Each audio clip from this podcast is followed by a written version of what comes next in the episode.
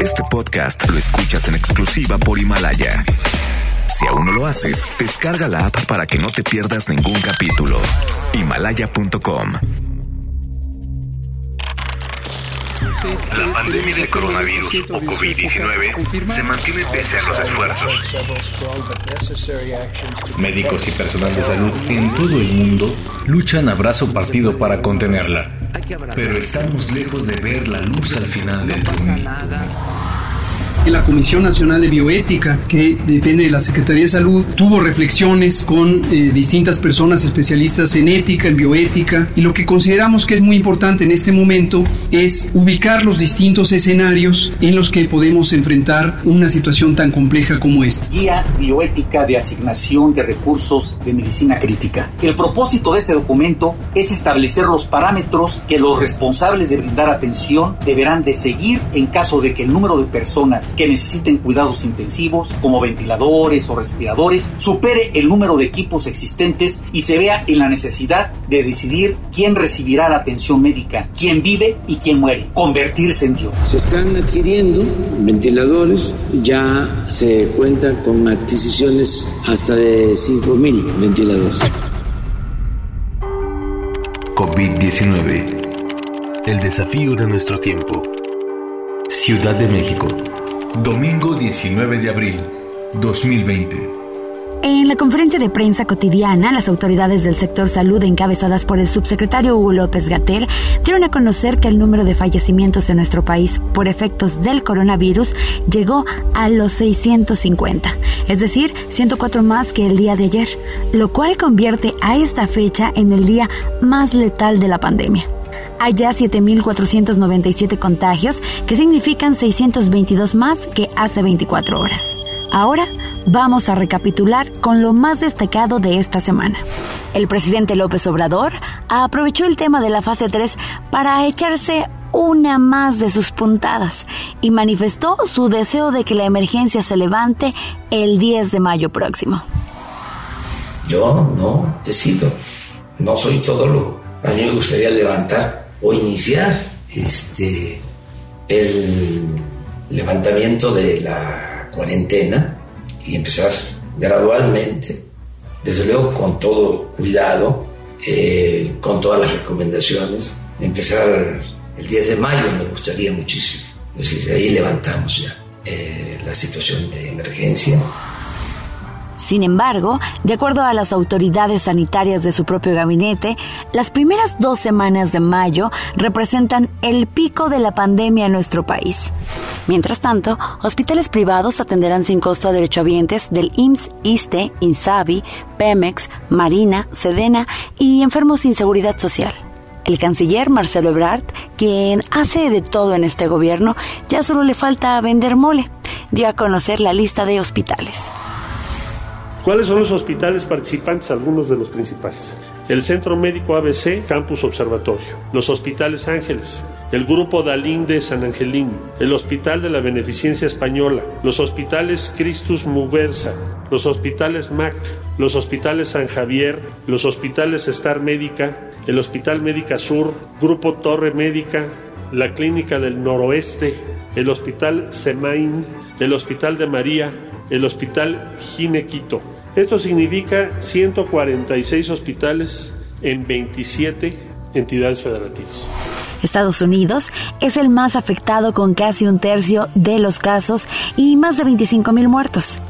Pero Donald Trump, el amigo del peje, no se quiere hacer responsable de los costos de la devastación en su país y ya le echó la culpa a la Organización Mundial de la Salud por las tonterías que él mismo hizo y les cortó financiamiento. Con elegancia le respondió Tedros Adhanom, director general de la OMS. Los Estados Unidos de América han sido un amigo generoso de la Organización Mundial de la Salud desde hace mucho y esperamos que siga siendo así. Lamentamos la decisión del presidente de los Estados Unidos de ordenar la suspensión de los fondos para la Organización Mundial de la Salud. Mientras tanto, los doctores del Hospital 20 de Noviembre en la Ciudad de México protestaron porque la cuarta transformación no cumple y no hay material para hacer frente a la pandemia. Habla José Alfredo Merino, director del hospital tenemos de manera irrestricta la compra y la entrega de este material. No hemos tenido problema de desabasto. El problema es que a veces hay compañeros con desinformación y quieren usar material fuera de las áreas adecuadas. Si empezamos a liberar material de manera desmedida, va a llegar un momento en el que no va a alcanzar ni para las áreas que lo necesitan y para el presidente López Obrador hay cosas muy importantes, más importantes que la crisis sanitaria y económica. Por ejemplo, su nueva campaña política y aseguró que hay una campaña en su contra, pero que ya tiene los nombres de los tuiteros que le pegan. Uy, qué miedo. Ahora que están formando los frentes en contra mía y que hay toda una campaña de calumnias, guerra sucia, mentiras completas, verdades a medias, que además los veo desesperados. Yo no duermen, andan alterados. Ya hablamos ayer de cómo ahora este, se están valiendo de los más famosos. Y muchos imbéciles, oh, perdón, perdón, siguen agrediendo a médicos y enfermeras o saliendo a la calle como si nada pasara. ¿En qué país vivimos? Lo más relevante del día. Miren, mucha gente sale a la calle a trabajar porque dicen que mejor morirse de coronavirus que de hambre. No les falta razón y las perspectivas de México son muy malas para qué más que la verdad. Sin embargo, en el mundo de caramelo de López Obrador vamos requete bien. Ya dijo que el Fondo Monetario Internacional no tiene razón y también que el Financial Times de Londres está orate, que él solo lee el gráfico. Sin embargo, la realidad de millones de mexicanos es una sola, la quiebra. Ramón Sesma es un microempresario sonorense que rompió en llanto ante sus empleados por no poderles pagar y tener que cerrar su negocio de alitas. Les tengo que consultar a ustedes. ¿Qué quieren, como lo hace el presidente, no? Consulta. ¿Qué quieren que haga con el último dinero que me queda? ¿Se lo pago al gobierno de impuestos, de seguro social o se lo doy a ustedes? Y quiero que levanten la mano los que estén a favor de que se lo dé al gobierno, para que se los dé los ninis los que no hacen nada y que ganan 6 mil, 8 mil pesos de cheque del gobierno federal. En cambio ustedes son de valía, de, de, valor, de orgullo para mí, porque ustedes sí trabajan, sí ven por sus hijos. Y estos desgraciados que no hacen nada, hay que premiar. Y aparte, no apoyar a la, pequeña y mediana empresa. Sí me siento muy frustrado. Me duele el corazón decirles que es la última vez que puedo pagarles otro rubro afectado fue la Liga de Ascenso de la Primera División del fútbol mexicano. Las esposas de los jugadores alzaron la voz para exigir que se mantenga ante el anuncio de su desaparición y la afectación para sus familias. Y somos esposas de un futbolista profesional. De la Liga de Ascenso Mexicano. Que alzamos la voz no solo por nuestras familias, sino por todas las familias que dependen del fútbol. Hoy, nuestro futuro está por debajo de los intereses personales de solo unos cuantos.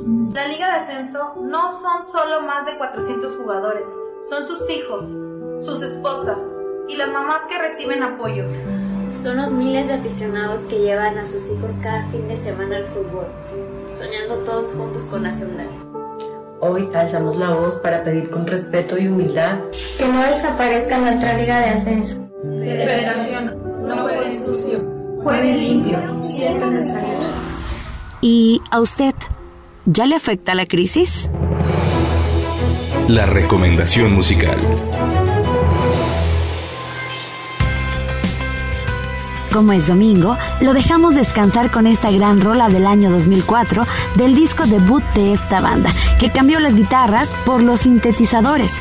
Mientras tanto, le reiteramos que lo mejor para cuidarnos y no volvernos en una estadística más es simple. Quédense en casa. Cumpla rigurosamente los protocolos de seguridad y nos escuchamos mañana con lo más relevante en información sobre la pandemia del siglo. Este es King y la canción Everybody's Changing. Buen domingo.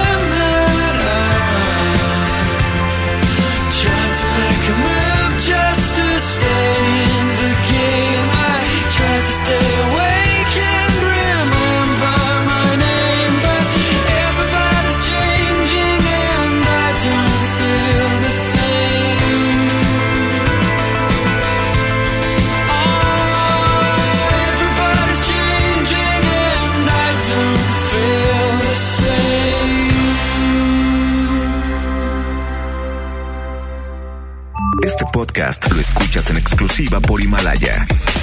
Si aún no lo haces, descarga la app para que no te pierdas ningún capítulo. Himalaya.com